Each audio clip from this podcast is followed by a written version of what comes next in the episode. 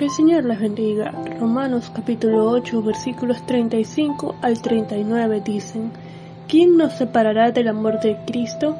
Tribulación o angustia o persecución o hambre o desnudez o peligro o espada, como está escrito, por causa de ti somos muertos todo el tiempo, somos contados como ovejas de matadero. Antes, en todas estas cosas, somos más que vencedores por medio de aquel que nos amó por lo cual estoy seguro de que ni la muerte ni la vida, ni ángeles ni principados ni potestades, ni lo presente ni lo porvenir, ni lo alto ni lo profundo, ni ninguna otra cosa creada nos podrá separar del amor de Dios que es en Cristo Jesús, Señor nuestro. En el capítulo 8 de esta epístola a los romanos, iniciamos sin condenación para los que estamos en Cristo Jesús, a lo largo del capítulo descubrimos que Dios dispone todas las cosas para el bien de los que le amamos y terminamos con una proclamación. Somos más que vencedores. La victoria es segura porque no depende de nosotros, sino de aquel que nos amó. Así como hemos estudiado la justicia como esencia en la naturaleza de Dios, Él es amor. Nos amó sin merecerlo, nos amó cuando estábamos muertos en delitos y pecados. En su amor envió a Cristo a morir por nosotros. Su amor nos da identidad y seguridad. Si somos sus hijos, tenemos la certeza de que nada ni nadie nos podrá separar de su amor.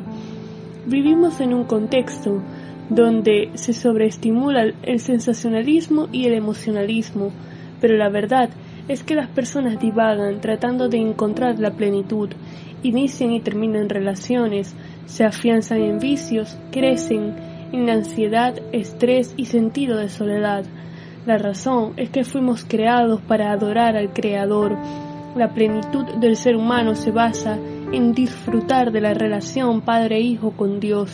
Su amor nos da seguridad, y no importan las circunstancias, tenemos la convicción de que nada nos separará de su amor, ni la muerte, porque ella nos lleva a su presencia, ni la vida con sus fracasos, desengaños o sufrimiento, ni ángeles ni principados tienen poder para separarnos del amor de Dios, ni lo presente, la situación actual, las tribulaciones, angustias, persecuciones, ni lo porvenir con su incertidumbre, ni lo alto, ni lo profundo, ni ninguna cosa creada nos podrá separar de su amor en Cristo Jesús.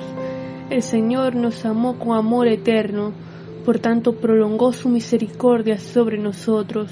Si realmente somos hijos de Dios, nada nos podrá soltar de su mano. Él nos sostiene con su amor. Vamos a orar. Señor, te damos gracias por tu amor, tu bondad, tu misericordia Gracias porque tú nos sostienes. Gracias porque nada nos va a poder separar de tu amor porque en ti tenemos la victoria. Ayúdanos a crecer en santidad, en el conocimiento tuyo, a vivir para agradarte a ti. En el nombre de Jesús. Amén.